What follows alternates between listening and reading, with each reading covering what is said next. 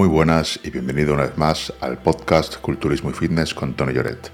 En este podcast vamos a hablar de entrenamiento, nutrición y suplementación con objetivos de ganar masa muscular o perder grasa. Yo soy Tony Lloret y llevo más de 10 años asesorando a todo tipo de atletas con objetivos de ganar fuerza, ganar masa muscular o perder grasa. Si te interesa ese tema y quieres profundizar, tienes a tu disposición la membresía del club en la que por menos de 30 céntimos al día tienes acceso a todos mis cursos y rutinas, además de la formación del club. Es una formación de más de 100 horas en la que explico absolutamente todo lo que sé, cómo llevar tu preparación en cuanto a entrenamiento, dieta y suplementación, ya sea para ganar fuerza, masa muscular o perder grasa. Accede a todo mi contenido y a las clases semanales en directo desde www.tonyjoret.club. Y ahora vamos con el podcast de hoy. Vamos a seguir sobre el tema de una fase de volumen rápida versus una fase de volumen lenta. Las actuales recomendaciones que se dan en cuanto a la magnitud del superávit de una fase de volumen suelen ser que no haya un exceso acentuado de calorías porque de lo contrario lo que se ganará es sobre todo grasa. ¿Qué opináis de estas recomendaciones que se suelen dar en cuanto a la ingesta de calorías en una fase de volumen? Estamos viendo que esto va a depender del atleta, va a depender del nivel de grasa. Evidentemente, si tienes un nivel de grasa alto, pues mejor que ni hagas fase de volumen porque hemos visto que lo que más vas a ganar va a ser grasa principalmente. Y escucho muchas veces a la gente decir que da igual, que vas a ganar masa muscular igual. Claro que vas a ganar masa muscular igual, pero es que vas a ganar mucha más grasa. Y eso no te va a compensar porque luego en la definición vas a perder probablemente bastante, bastante tejido queriendo definir toda esa grasa extra. Luego está la recomendación de que tiene que ser una fase de volumen muy controlada, con un superávit muy controlado de 200, 300 calorías, de 0,4% de subida de peso a la semana, para evitar o minimizar las ganancias de grasa. Y aquí lo que se basan cuando nos hacen estas recomendaciones es en este estudio. Este estudio es del 2013 y aquí se ve perfectamente cómo con una ingesta calórica más elevada y una ingesta proteica de 2,4 se aumenta lo que sería el, peso corporal mucho más que con una ingesta más reducida y una proteína eh, de 1,7, una ingesta de proteína de 1,7 este sería el peso que aumentaron y este sería el peso que aumentaron con una dieta controlada. El superávit que buscaban era de 500 calorías y como vemos subieron mucho más de peso que el grupo que no tenía una dieta controlada y que la ingesta proteica de media, hablamos siempre de medias aquí, fue de 1,7 eh, gramos por kilo de peso. Vemos que lo que serían ganancias de masa libre de grasa pues las diferencias no fueron muy grandes entre el grupo que comió 2,4 gramos de proteína por kilo de peso y una ingesta calórica más acentuada. Vemos que el grupo que comió 1,7 gramos y una ingesta más controlada ganó algo menos de masa libre de grasa, mientras que el peso sí que ganó muchísimo más el grupo que ingería más calorías y más proteína. Sin embargo, en lo que es la ganancia de, de grasa, vemos que efectivamente el grupo que tenía un superávit más marcado y más proteína ganó muchísima más grasa que lo que sería el grupo que tenía 1,7 gramos de proteína y una ingesta calórica mm, menor que la del otro grupo. Entonces, gracias a este impresionante estudio, eh, todos o muchísima gente, además de prestigio, con publicaciones, cuentas 100% científicas, pues recomiendan que debe ser la ingesta muy controlada en una fase de volumen. Porque si no es controlada y es demasiado acelerada, lo que vas a conseguir es unas ganancias de grasa demasiado grandes en comparación cuando la ingesta es, digamos, más controlada. Aquí tenemos que los aumentos de este grupo fue de 0,4, en el peso corporal fue de 0,4 a la semana de media, y en el grupo, digamos, más controlado, fue de 0,2 de peso a la semana. Este grupo tenía una ingesta energética menor y tenía una ingesta de, proteínas también menor. Está claro, ¿no? Que hay que ir con cuidado en una fase de volumen y que esto no vale porque vas a subir mucho peso, pero que todo lo que vas a subir es grasa, porque el cuerpo no puede construir masa muscular tan rápidamente y porque tanta proteína no vale y porque tienes que ir con, mucho cuidado, con una fase de volumen.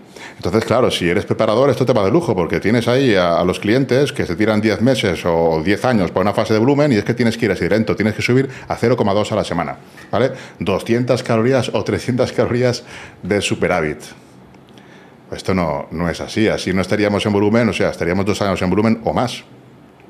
Bueno, vamos a ver qué pasa y por qué este estudio no tiene sentido, como muchos otros que se cogen a veces para justificar cosas que realmente no se pueden justificar. Simplemente no saben. Aquí hay unos investigadores que, con toda la buena fe del mundo, hacen las cosas, luego otros no las interpretan como deberían porque no tienen un trabajo de campo detrás, porque no saben lo que sucede cuando le pones 500, 1000 calorías de superávit a una persona y no saben que no es lo mismo si el porcentaje de grasa es más bajo o es más alto y no saben que no es lo mismo si, no es, si es principiante, si es intermedio, avanzado, muy avanzado y no tienen en cuenta un montón de factores. Vamos a ver qué es lo que sucede realmente en este estudio. Aquí lo que tenemos es que el estudio era de 8 a 12 semanas y fue en 39 atletas de élite cuando estaban fuera de temporada. ¿Qué significa esto? Que no estamos hablando de, atletas que entrenen fuerza, estamos hablando de atletas de élite y encima de otras disciplinas. Tenemos uno de remo, uno de kayak, de fútbol 4, de voleibol 1, de taekwondo 1, de patinaje 5 y de hockey sobre hielo 26. Todos ellos atletas de élite fuera de temporada y lo que hacían era entrenar fuerzas cuatro días a la semana. Tenían aparte del entrenamiento de fuerza, su entrenamiento de fuera de temporada. Estamos hablando de atletas de élite. Ya para empezar, si veis mis recomendaciones, cuando los atletas son muy avanzados, el superávit no puede ser muy agresivo. Eso ya, ya choca totalmente con lo que sean las recomendaciones. Vemos que un, un, grupo tenía una dieta controlada, que eran 21, y el otro grupo tiene una dieta ad libitum. ¿Qué significa esto? Que podían comer lo que quisieran. Y el objetivo era conseguir un aumento de peso de 0,7% a la semana. Este estudio se está usando como que tienes que ir a una fase de volumen, eh, digamos, más controlada, porque si no te vas a llenar de grasa, cuando realmente el, el, estudio lo que se hizo fue que los dos grupos consiguieran unos aumentos de 0,7 a la semana, que no lo consiguió casi nadie porque no podían comer tanto, Solo que un grupo era con una dieta controlada y después del entrenamiento se le daba un batido de proteínas con hidratos y al otro grupo no se le daba ese batido. Y gracias a ese batido, pues el grupo que tenía dieta controlada tenía una ingesta proteica mayor, de 2,4 frente a 1,7. El objetivo en ambos grupos era un aumento de 0,7 del peso corporal. 13 no lo consiguieron. Bueno, bastantes más de 13. Macos por grupo, en el grupo que tenía la dieta controlada, los macros estaban de proteína de 1,4 a 2 gramos por kilo, los carbohidratos de 5 y 7 gramos por kilo y la grasa un 30% del total calórico. Los atletas del grupo controlado ingirieron una bebida después de entrenar de 15-20 gramos de proteína con 40-50 gramos de hidratos post-entreno. Para empezar, la ingesta proteica de 15-20 gramos tampoco es óptima, necesitas al menos 25 gramos para estimular al máximo la síntesis proteica muscular.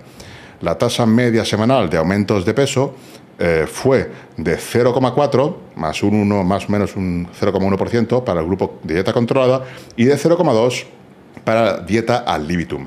Pero recordemos que los usuarios de la dieta al libitum, su objetivo era conseguir comer todo lo que pudieran para llegar a ese 0,7, pero no lo conseguían. Son atletas de élite que tienen una carga de trabajo altísima y es imposible que, ganen peso. Además, lo que ganaron básicamente fue grasa, porque evidentemente no te vas a recuperar de esas sesiones eh, tan intensas, aparte de todo tu entrenamiento que tienes. Y de aquí las recomendaciones que se dan vienen a base de este estudio, para que veáis que no tiene absolutamente nada que ver el estudio con lo que son las recomendaciones que se dan, son cosas totalmente distintas. Vamos a ver la rutina de fuerza que hacían estos atletas. Aquí eran atletas jóvenes, eran de élite, pero jóvenes, de equipos junior, noruegos, hockey sobre hielo, kayak, eran noruegos. Rutina era de cuatro días, de frecuencia 2, dos o tres ejercicios en cada sesión de entrenamiento, uno o dos multiarticular y un analítico. En realidad, en el estudio pone dos ejercicios. Lo que pasa que mm, un multiarticular y un analítico a mí me parece surrealista y creo que son dos o tres, pero es que en el estudio pone dos. Yo aquí pongo dos o tres porque luego veo la lista de ejercicios y no me cuadra cómo hicieron los entrenamientos para que pueda meter solo dos ejercicios. O bien eh, los entrenamientos eran cuatro días, pero luego a la semana siguiente cambiaban de ejercicio, porque ejercicios hay más de cuatro. Entonces es, digamos, complicado. Por eso digo dos o tres ejercicios, aunque en el estudio pone dos. Los ejercicios de tren, inferior serían sentadilla, hack squat, deadlift y extensiones de quads. O sea, peso muerto para el tren inferior. De torso tenemos press banca, seal row, dominadas, remo, press de hombros y cuatro ejercicios de core. Ahí pone cuatro o cinco ejercicios de core, de estabilidad, de core. Entrenaban las primeras cuatro semanas 3 por 8, 12 repeticiones. Las de 5 a 8 semanas aumentaban eh, series 4 por 6, 12 repeticiones. Y de 9 a 12 semanas aumentaban una serie más, 5 por 6, 10 repeticiones. Digamos que aumentaban el trabajo, eso está bien. Pero bueno, vemos que son atletas que entrenan entre 15 y 18 horas a la semana de media, más la rutina de fuerza de 4 días.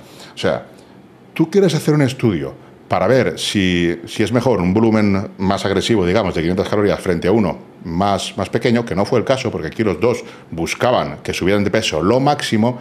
Lo que pasa que entrenando 15 y 18 horas de sus respectivas actividades, aparte las 4 horas de, de entrenamiento de fuerza, pues cómo van a subir los chavales. Ya, ya pueden comer, ya. Reportaban pues que no podían comer, que estaban hartos, alguno abandonó.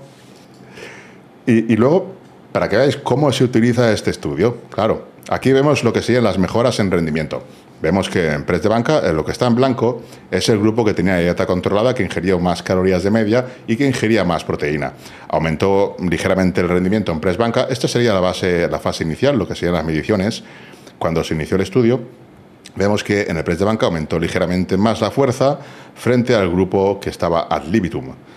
Eh, aquí en el bench pull, esto sería un remo shell row, o sea, remo apoyado, pecho apoyado en banco con barra. Se llama aquí bench pull o como se pronuncie, es el seu row. Luego tendríamos el 1RM en squat. Aquí el grupo que ingirió menos calorías y subió menos peso ganó más fuerza que el grupo que, que ingirió más calorías. Esto ya empieza además a oler mal. O sea, ¿cómo puede ser que este grupo gane más peso, coma más? pero sin embargo el otro grupo gane más fuerza. Esto ya no cuadra. ¿Qué pasa? Que el grupo, mm, los, dos grupos, en ningún punto veo que sea aleatorio ni, random, ni randomizado. ¿Qué me sugiere? Que a los de hockey los pusieron aquí, a zampar como campeones. Y claro, hockey tiene más interferencia que a lo mejor kayak. Kayak tú estás con las manos, con los brazos y no mueves las piernas, o no tanto. Pero hockey, imagino que si entrenas 15 horas de hockey a la semana, pues tu fuerza en squat, pues a lo mejor no aumenta todo lo que debería. Pienso yo, ¿eh? no lo sé. Luego tenemos que en sprint, efectivamente, el grupo que más peso ganó, pues pierde rendimiento. Y en el salto, el salto contralateral, que no es más que un salto vertical, pues también pierde rendimiento el grupo que ingiere más calorías y aumenta más peso. Vamos con las conclusiones que llegan los influencers. Si te interesa este tema y quieres profundizar, tienes a tu disposición la membresía del club en la que por menos de 30 céntimos al día tienes acceso a todos mis cursos y rutinas, además de la formación del club. Es una formación de más de 100 horas en la que explico absolutamente todo lo que sé, cómo llevar tu preparación en cuanto a entrenamiento, dieta y suplementación, ya sea para ganar fuerza, masa muscular o perder grasa.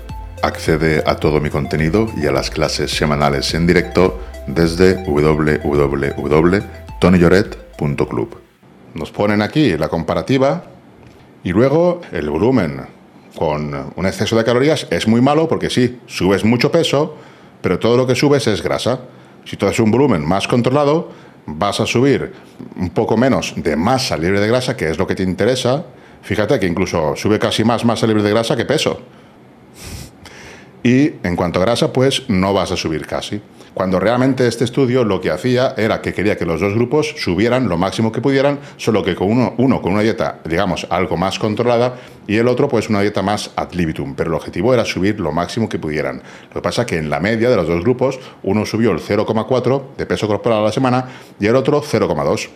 En este estudio sugiere que la tasa más rápida de aumento de peso puede promover un crecimiento muscular ligeramente superior, vemos que solamente ligeramente superior, comparado con un ritmo más lento de aumento de peso y probablemente también conduzca a aumentos sustancialmente mayores de grasa corporal. Lo de probablemente debe ser ya de recochineo porque se ve claramente que aumenta muchísimo más la grasa corporal.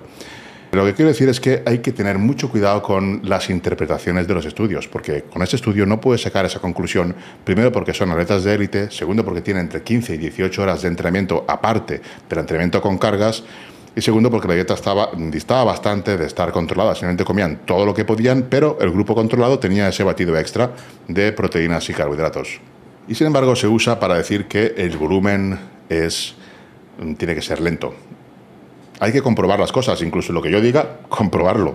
Si te interesa ese tema y quieres profundizar, tienes a tu disposición la membresía del club, en la que por menos de 30 céntimos al día tienes acceso a todos mis cursos y rutinas, además de la formación del club. Es una formación de más de 100 horas en la que explico absolutamente todo lo que sé, cómo llevar tu preparación en cuanto a entrenamiento, dieta y suplementación, ya sea para ganar fuerza, masa muscular o perder grasa. Accede a todo mi contenido y a las clases semanales en directo desde www.tonyjoret.club.